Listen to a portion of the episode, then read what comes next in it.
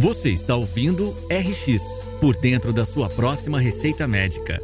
Um podcast da Universo Visual em parceria com o médico oftalmologista e design médico Paulo Schor. Com três décadas de pesquisa direcionada à inovação e novas tecnologias. Prepare-se para descobrir caminhos rumo a uma saúde mais efetiva e acessível. Olá, eu sou o Paulo Schor e esse é o podcast RX por dentro da sua próxima receita médica, com apoio, idealização e produção da Universo Visual. Semanalmente, eu estou apresentando debates com convidados especiais sobre inovação médica, tecnológica, humanização, saúde, educação. E esse é um projeto que busca conectar entusiastas da oftalmologia, inovação e medicina. Eu espero vocês toda semana para bate-papos e repercussões de cada assunto comentado. Vou ficar muito honrado em contar com a sua audiência e com o compartilhamento dos episódios. O intuito é ampliar as possibilidades de conhecimento e informação. Sigam o perfil da Universo Visual e acompanhem semanalmente os meus episódios. Olá, hoje eu vou fazer uma conversa muito esperada por mim com a Luana, Luana Araújo, vocês devem conhecer já de outros locais, de outros papéis que ela já exerceu e ainda exerce. Mas a Luana tem uma história bastante interessante e bastante coincidente com algumas partes da história da minha família. A Luana fez Colégio Bandeirantes em 93, 95, depois fez o FRJ, Universidade Federal do Rio de Janeiro, medicina, residência em infectologia na mesma universidade, uma ótima formação. E aí ela foi para Baltimore, ficar no Johns Hopkins University fazendo um programa que se chama Mestrado em Saúde Pública, MPH. Volta para o Brasil e testemunha e participa do processo de Covid e foi convidada para a Secretaria Nacional para o Combate ao Covid e depois saiu da secretaria. Ela vai poder contar isso se ela quiser, mas isso já é relativamente público e não é esse aspecto que eu queria explorar com a Luana. e agora ela está envolvida com o Einstein em Big Data e construções de políticas públicas e eu acho que vale muito a pena a gente ouvir tudo que ela tem para falar para a gente a respeito da importância da saúde pública em um país que é conhecido por ter feito o SUS, mas ao mesmo tempo a gente sabe que é um país que tem uma grande deficiência não só de financiamento do SUS, mas de acesso ao SUS, de modernização do SUS, de incorporação de tecnologia no SUS, enfim, a gente tem bastante coisa para falar. Muito obrigado, Luana, por você ter aceito o convite. Imagina, Paulo, eu também estava ansiosa por isso daqui, te agradeço imensamente, sou uma admiradora do seu trabalho, fico muito feliz mesmo pelo convite e vamos lá, vamos falar sobre isso tudo. Legal. Eu acho que a gente pode começar falando um pouquinho de receita pública, Luana. Eu tenho pensado um pouco sobre quanto que o Estado ele participa do processo de prescrição mesmo de saúde do cidadão sem o cidadão perceber. O nome do podcast, no fim, é Por Dentro da Sua Próxima Receita Médica. E eu acho que tem assim uma confusão entre o que é direito, o que é dever, papel do Estado no cuidado da saúde e um desconhecimento mesmo das pessoas em relação a como o Estado cuida dos seus cidadãos. Não quer falar um pouquinho?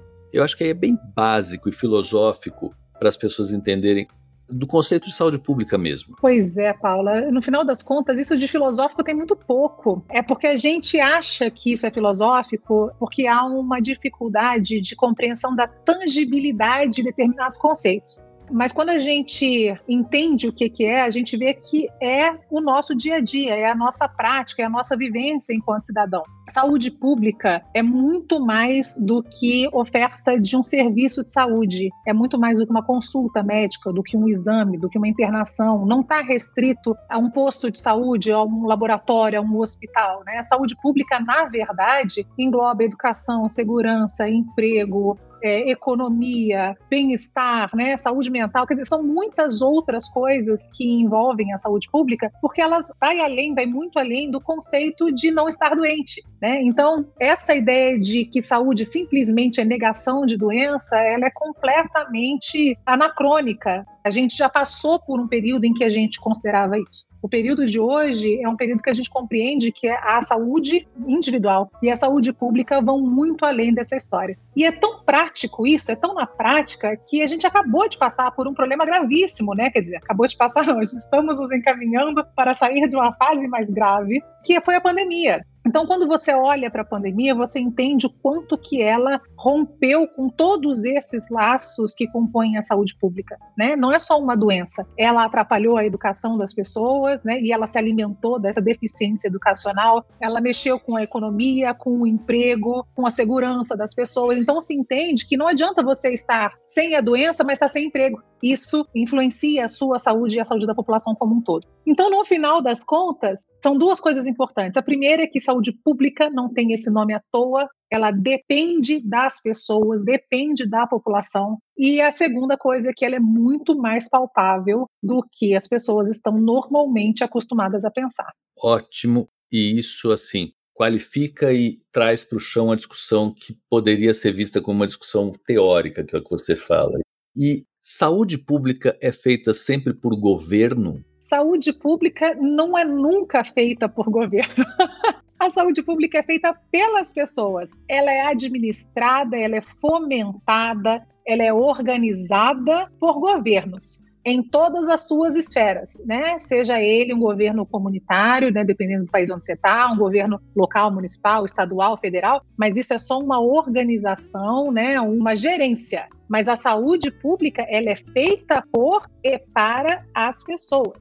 E aí, de novo, a gente sai da teoria, volta para a prática. Não adianta, por exemplo, o governo colocar, eu volto para o exemplo da pandemia porque é o mais fresco na cabeça das pessoas. Mas não adianta nada, por exemplo, eu dizer como governo, ó, oh, usem máscara, se as pessoas não usam máscara. Não adianta eu fornecer vacina se as pessoas não vão lá tomar a vacina. Quer dizer, essa organização, esse gerenciamento, ele existe em todos os níveis governamentais, mas a execução, a produção da saúde, que é um conceito que as pessoas também não levam muito a sério, mas a saúde ela é produzida, ela não cai do céu. A produção da saúde ela é feita pelas pessoas e para as pessoas. Isso é muito patente quando a gente vai estudar alguns exemplos de tentativa de imposição de modelos goela abaixo, né? Top down versus bottom-up, onde já também passou a época de nós, imperialisticamente falando, irmos para povos menos favorecidos, falar como é que eles têm que fazer, e das pessoas virem aqui também fazer como a gente tem que fazer, né?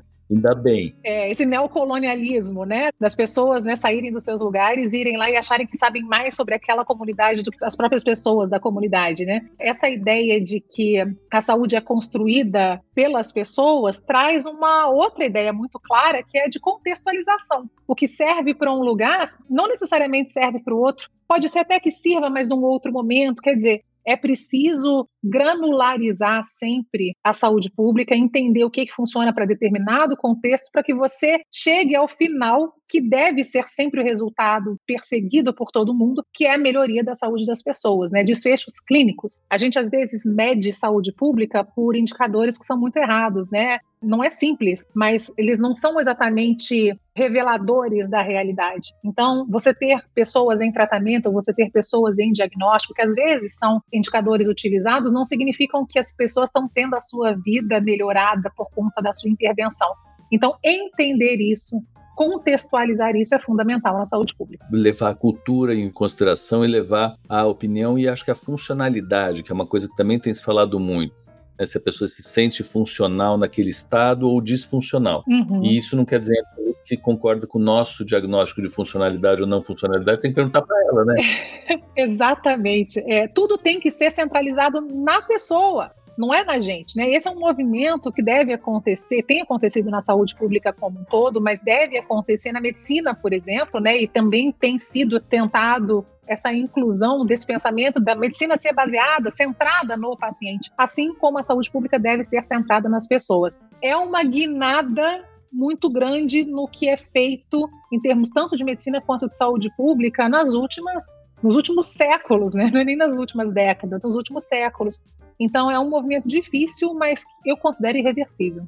Se a gente for no pensamento de que eu sou absolutamente a favor desse pensamento, acho que a gente só consegue navegar aí, ouvindo as pessoas. Mas ouvindo as pessoas no último detalhe, as pessoas podem eventualmente, se elas forem bem esclarecidas, e aí eu não estou falando de politização de pandemia, mas se elas forem realmente bem esclarecidas, elas eventualmente podem tomar decisões pessoais que afetam o público, mesmo com o seu esclarecimento. Como que a gente maneja isso? Da autonomia do paciente, entre aspas, total, e do público sendo afetado pela decisão que o paciente toma ou não toma. Entende um pouquinho dessa dicotomia?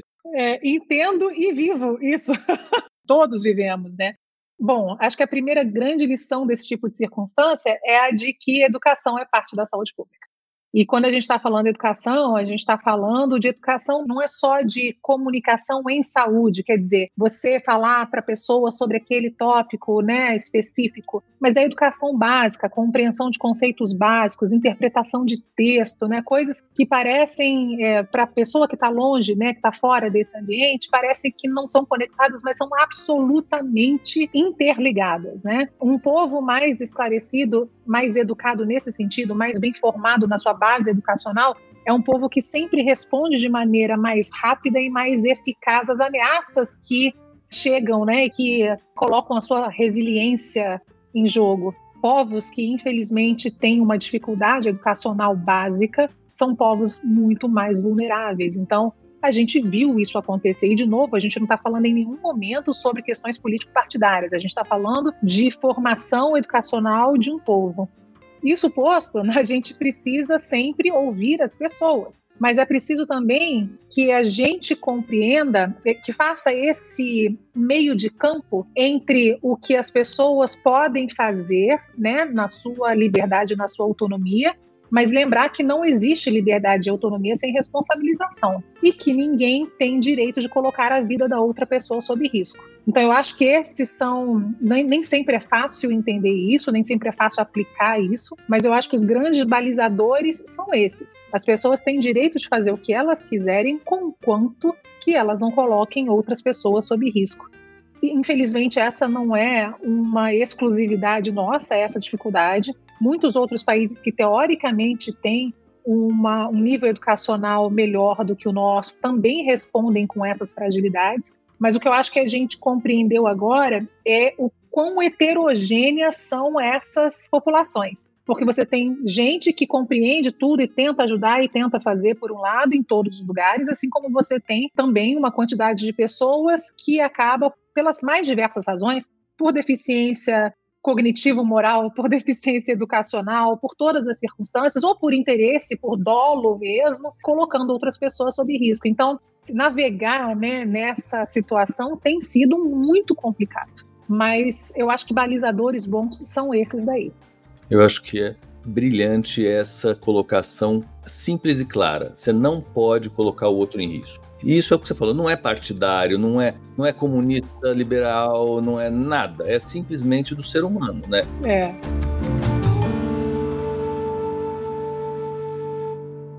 Vou entrar um pouquinho então agora na história de confiabilidade do sistema e acho que vale a pena a gente passar um pouco para quem está ouvindo a gente alguns conceitos de evidência e que para a gente são conceitos que são óbvios para você muito mais ainda do que para mim, tua vida é essa, mas falar para as pessoas o que é oferecido para elas tem uma validade e tem uma confiabilidade maior ou menor e falar para elas que isso é estudado, quer dizer que isso não é da minha cabeça, da tua cabeça, né?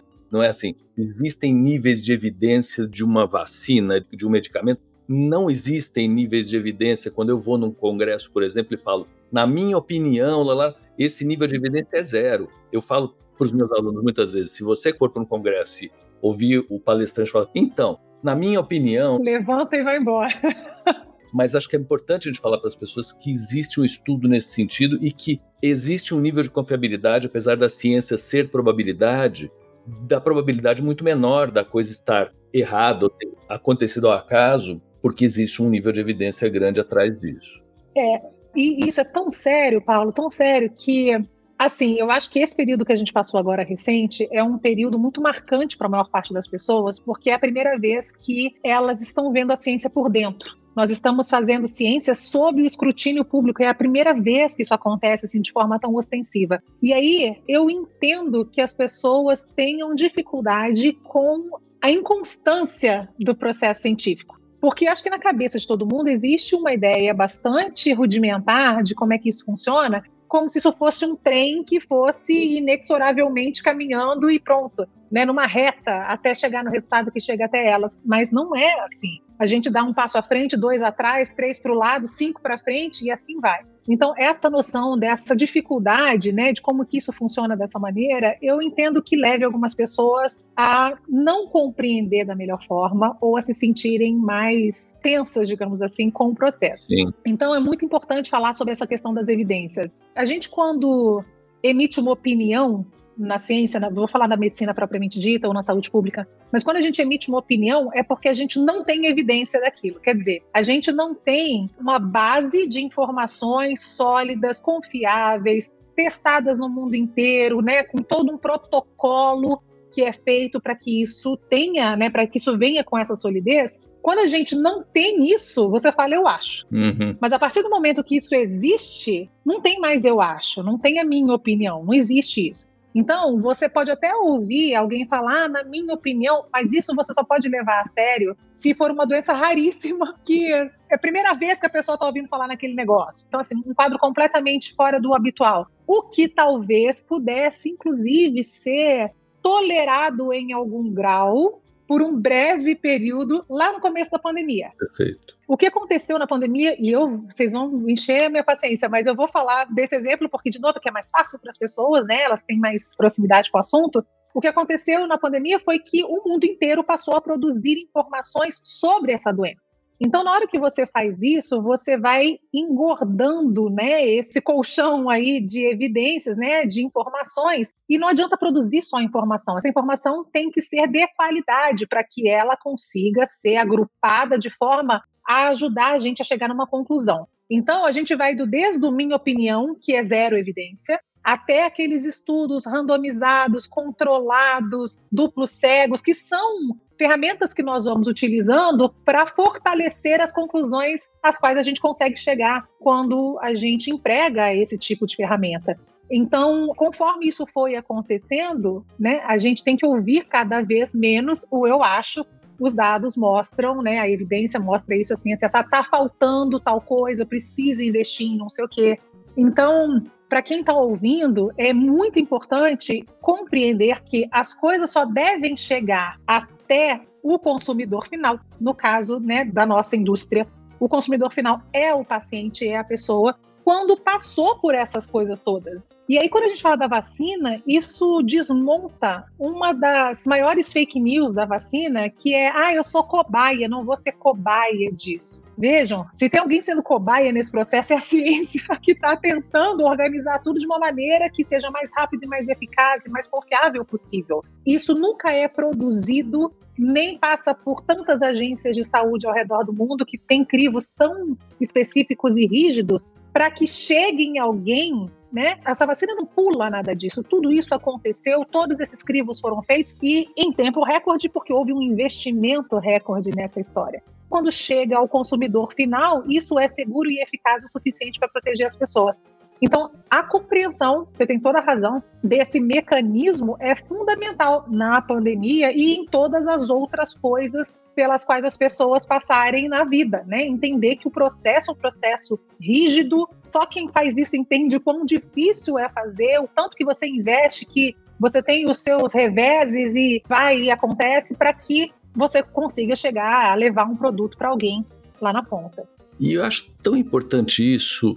Muitas vezes no consultório tem paciente falando: Nossa, eu quero ser a primeira pessoa que fez isso. Não sei qual laser é o primeiro laser do Brasil. Eu quero fugir do primeiro laser do Brasil. Eu não quero ser a primeira. Eu quero ser uma pessoa que vai ser submetida a um tratamento que não é experimental, né? É um tratamento que é usual. E eu acho que isso não é entendido de verdade pela população, porque a população ainda vai nesse caminho de eu quero mais moderno, eu quero mais novo. E não, na hora que a gente propõe para o paciente algum tratamento, e você falou perfeitamente que ele passa pela Anvisa, uhum. ele já passou por todas essas fases experimentais. Ele não é mais experimental, Isso. ele está incorporado à prática. Incorporado à prática significa que a gente, mais ou menos, dentro da probabilidade da ciência, sabe o que vai acontecer. Ou tem pelo menos uma resposta para você está sujeito a um risco de tanto número de acontecer isso. Porque se é uma coisa inicial, experimental, sem evidência, sem nada, é chute, é arte, é medicina arte. E medicina arte até tem seu lugar em alguns aspectos, como se falou, doenças raras, não tem mais o que fazer, só eu sei. Mas para a população não existe medicina arte, né? A medicina tem que ser mais cuidado, né? Acho que você falou muito. E tem que entender isso, tanto população em geral quanto profissionais de saúde. Porque, infelizmente, a gente vê isso também. Existe uma egolatria, né? que é associada a essa ideia de que, nossa, eu estou trazendo, nossa, eu sou, nossa, que também, infelizmente, está atrelada a um outro conceito muito ruim, que é a hipermedicalização da saúde. Você achar que para tudo tem um comprimido, para tudo tem uma tecnologia, uma um exame novo, uma ferramenta nova, que são fundamentais, ajudam muito a gente, avançaram muita coisa, mas que não compõem a, a saúde propriamente dita, não ajudam nessa base da coisa. Então, entender isso é chave para muito menos dor de cabeça ao longo da vida. Luana, deixa eu te perguntar outra coisa do teu job atual, que ele também é uma linha fina. Você está trabalhando muito com dados, Big Data, e depois queria até que você definisse Big Data e grandes dados, grandes volumes de dados, porque de vez em quando as pessoas falam, ah, vou fazer uma coisa com grande volume de dados, 30 pacientes. Bom. oh, gente, não. Ah, e, aliás, tá, tem uma notícia essa semana, não sei se você já viu, da Reddor comprando a Sul América, e aí isso vai fazer com que exista um enorme volume de dados para trabalhar em evidências e diminuir, esperamos, o custo das mensalidades da Sul América. E também seria interessante se a gente conseguisse fazer isso no nosso SUS, né? Conseguir existir uma, uma racionalização do sistema. Também vale a pena, talvez, a gente conversar um pouquinho disso de protocolos no SUS. Mas deixa eu perguntar antes: você falou muito em entender o processo. Inteligência artificial e machine learning, que são modos de extrair informações e conclusões a partir de dados, muitas vezes passam por processos que a gente não entende. Que a máquina moe os dados, tem a caixa preta e cospe alguma informação e vai.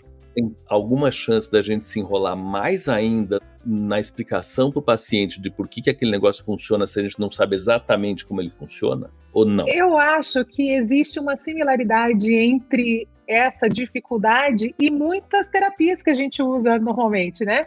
É, a gente muitas vezes usa medicações que a gente considera saber exatamente o que, que elas levam para o nosso organismo, mas tem que lembrar que nós temos um metabolismo muito mais complexo do que a gente consegue entender.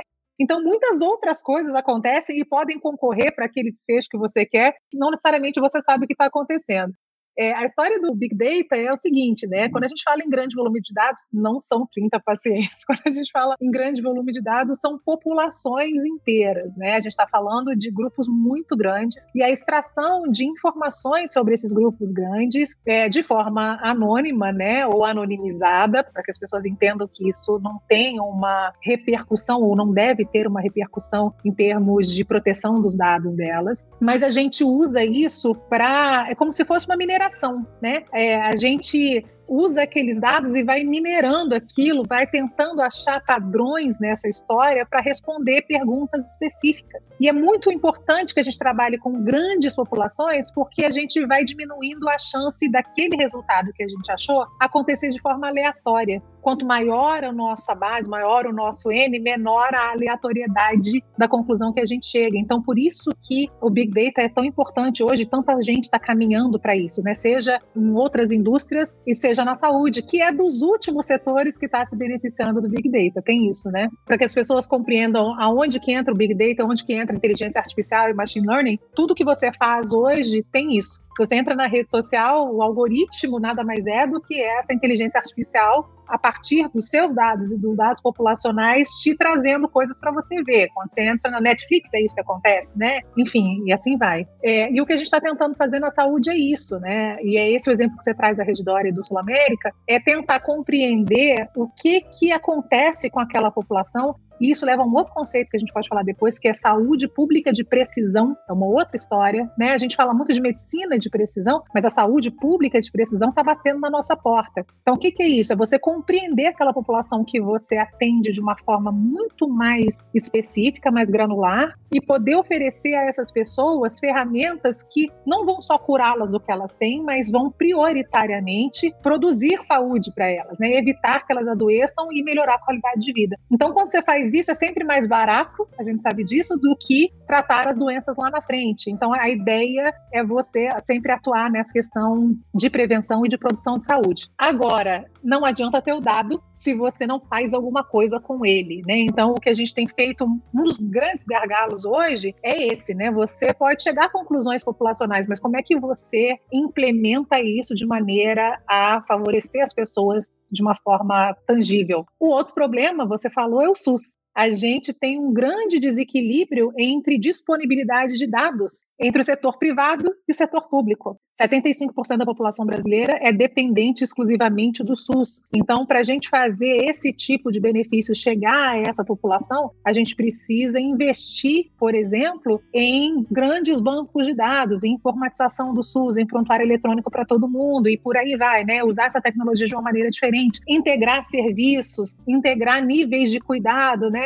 Se você é atendido num, num posto de saúde e você está em casa, precisa de uma ambulância, de repente o pessoal da ambulância já pode ter acesso à sua lista de alergias, por exemplo. Né? Então, essas coisas que podem ir mudando na prática a vida das pessoas, infelizmente a gente ainda está distante. Mas, se a gente não começar agora, também demora ainda mais. Né? Então, a ideia toda é essa. Legalzíssimo protocolo no SUS, Luana, faz parte desse discurso que está fazendo? A gente vê muito protocolo na rede privada com o modo de economizar dinheiro e prever gasto no fim do mês para o gestor. E no SUS eu acho que a gente vê pouco protocolo. Você tem toda a razão em relação a gente não ter informatização da rede, não ter integração. A gente tem número SUS repetido, a gente tem nome uh, igual para várias pessoas. No mesmo serviço, a gente agora não mais, mas tinha assim uma, uma pasta para o paciente dentro do departamento de oftalmologia da Escola Paulista de Medicina. Tinha uma pastinha do glaucoma e uma pastinha da catarata. Você imagina? E eu não sabia o que tinha acontecido no glaucoma e eu estava atendendo ele de catarata. Esse é um micro exemplo do que acontece no macro-universo. Então, claro que existem as prioridades de digitalização, de organização do sistema, de ver os dados, de conseguir confiar nos dados, mas me chama muita atenção isso. O sistema privado ele vai tão atrás de protocolos, de um modo de atender que seja baseado em evidências e menos dependendo da vontade do médico. E eu posso estar enganado, eu queria ouvir tua opinião no SUS eu tenho a impressão, e eu vivo o SUS há muitas décadas, você também, que a gente tem uma liberdade um pouquinho maior. E também é outra linha fina. Importante ter liberdade médica, super importante, senão a gente fica travado, não consegue dar o melhor paciente que a gente pode. Mas como que é essa receita? Como você vê esse equilíbrio? Eu acho que tem duas coisas que são importantes. Eu acho que no setor privado você tem menos autonomia, mas mais recurso. No SUS você tem mais autonomia e menos recurso. E isso é uma dificuldade. Mas é, eu tenho algumas considerações, algumas ponderações com relação a essa coisa do protocolo. Protocolos deveriam funcionar como uma maneira custo-efetiva de você chegar ao resultado para o paciente não é exatamente isso que a gente vê na prática. A gente vê como uma ferramenta de redução de custos, independente do resultado final para o paciente. É, não estou dizendo que isso seja uma, uma, uma questão é, generalizada, mas a gente vê em muitos lugares que ele, ele é usado como uma ferramenta de gestão, não como uma ferramenta de assistência. Então, nesse sentido, eu acho que no setor privado isso é bastante complicado. E tem uma outra coisa, nem sempre, e de novo a gente viu isso recentemente, isso é realmente baseado em evidência. Uhum. E esse é um grande problema, porque, de novo, como as pessoas, de uma maneira geral, não sabem exatamente o que é evidência, não sabem exatamente como é que esse esquema funciona, elas estão num momento frágil e elas acabam aceitando aquilo que vem. Então, não necessariamente isso é a melhor posição para elas. Já no SUS, a ideia de protocolo serviria para uma tentativa de uniformização do resultado Uhum. Quer dizer, uma uniformização de conduta para que o resultado seja sempre o mesmo. Você citou aí a Escola Paulista de Medicina, um lugar excepcional. O cuidado que é oferecido na oftalmologia da Escola Paulista de Medicina não poderia ter o mesmo resultado de outro local, em outra região do país? Deveria, né? Não deveria ser só nesse local, mas deveriam ter outros locais com a possibilidade de oferecer o mesmo tipo de resultado. A gente tem muita dificuldade com isso. Vi de UTIs pelo Brasil. Então, se a gente pegar o mesmo tipo de cuidado, que é o cuidado intensivo, você vê que a gente tem resultados diferentes a depender de onde você está. Qual é o problema disso? É que a gente tem muitas deficiências ou fragilidades ou inconsistências na base desses serviços. Então, quando você joga um protocolo em cima disso, você não está contando com todas as dificuldades que as pessoas têm para cumprir um protocolo como esse. Essa é uma das dificuldades, por exemplo, até desses serviços de tele-UTI, porque você está lá na, na sua UTI bonitona, bem formada, organizada, bem treinada, e aí você vai lá, a gente passou por isso, né? Vai lá e, ó, não, eu vou orientar essa UTI lá do outro lado do país mas você não consegue uniformizar coisas cuja base é muito diferente. Então, protocolos são interessantes em determinadas circunstâncias dentro do SUS, em situações principalmente onde você sabe que aquele cuidado é tão básico ou que aquele serviço é tão básico ou amplamente distribuído que você não vai ter dificuldade em exercer. Quer ver um exemplo? Na própria infectologia, a gente tem protocolos, por exemplo, para sífilis, tá certo? Vou usar sífilis porque é uma é um problema grave de saúde pública e as pessoas pouco falam dela. Mas você tem lá, por exemplo, né, e tem disponível no país inteiro você fazer um VDRL. Não é difícil você conseguir isso mesmo né, nos postos de saúde de locais é, distantes. Mas Está lá escrito no protocolo. Você pede o VDRL e aí você faz tal coisa. Mas eu cansei de ver, por exemplo, colegas dizendo: ah, esse VDRL é 1 para 128, tá pequenininho, não preciso fazer nada. Por quê? Porque falta compreensão do que aquilo significa e aí falta mensuração de um resultado real para a vida das pessoas. Então, tudo isso para dizer que eu acho que protocolos são importantes. São uma tentativa de uniformização, mas precisa ser de uniformização de um resultado de qualidade. Não pode ser um instrumento só de gestão e não pode achar que simplesmente ter a ferramenta significa que você vai prover um cuidado melhor para o paciente. Perfeitíssimo. Eu acho que essa ponderação de ter o paciente no fim e de ter o desfecho no fim, e aí você só balizar para não sair muito dos erros, mas tendo esse foco final, ele fecha chave de ouro, acho que essa conversa da gente. E eu não vou te segurar muito mais, mas queria te agradecer muitíssimo pela conversa. Acho que ela ilumina um monte de pontos que são importantes que a gente volte muitas e muitas e muitas vezes. Centralidade no paciente, centralidade no serviço, centralidade na vida do paciente, como funciona o sistema, qual a função do Estado, qual a função das pessoas, educação, educação básica, saber raciocinar, então matemática é importantíssimo, saber se comunicar, português é fundamental. Enquanto a gente não tiver isso, fica muito mais difícil. Já é complexo, que é o que você está colocando. Sim. E se a gente não conseguir a adesão com crítica, fica mais difícil ainda, né? Então, te agradeço muito e claro que pode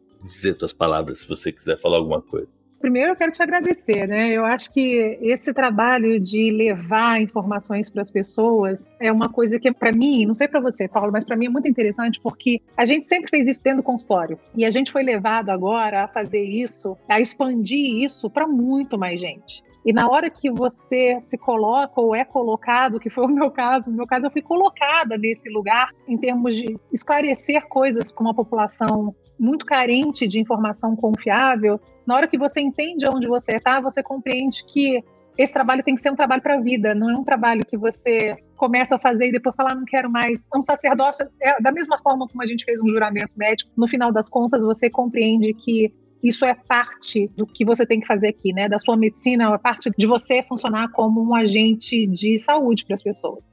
Então, eu te agradeço pelo trabalho, te agradeço pelo convite.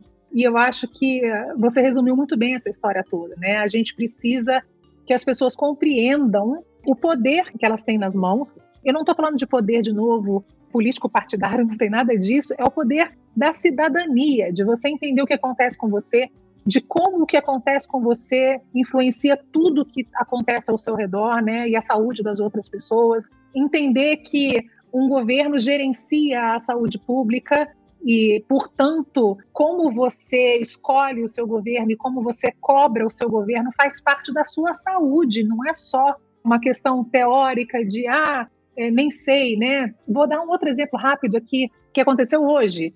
Há uma votação na Câmara em caráter de urgência para que um projeto de lei que visa a incorporação, a autorização de incorporação pelo SUS de medicações com validação diversa da da Anvisa seja possível, bastando apenas a autorização da Conitec. Isso é tão grave, é tão absurdo, e isso influencia tão diretamente a saúde das pessoas. E aí, por exemplo, eu fui para minha rede social, que é o lugar onde eu tenho é, maior número de pessoas, consigo falar para o maior número de pessoas. Hoje, eu acho que está em torno de 350 mil, mais ou menos.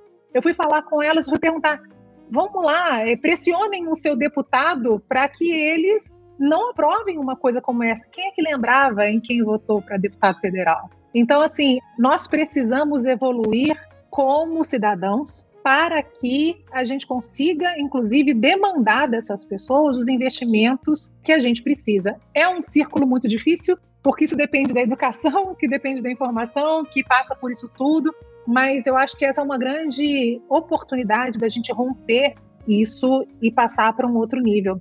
E aí, esse tipo de oportunidade que você está me dando aqui, por exemplo, da gente discutir e aprender mais um com o outro sobre essas coisas, é, eu acho que é absolutamente fundamental. Então, obrigada de novo. Estou aqui à sua disposição quando você precisar. E vamos em frente. Acho que a gente tem muita coisa um dia ainda para fazer juntos, né? Sem dúvida nenhuma. A gente consegue fazer um podcast atrás do outro toda semana. é isso aí. Obrigada, Paula. Obrigado, obrigadíssimo.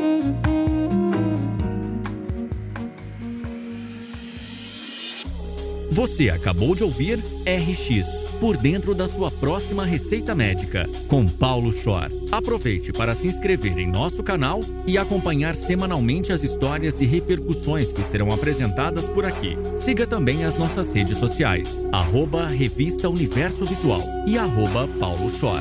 Até a próxima!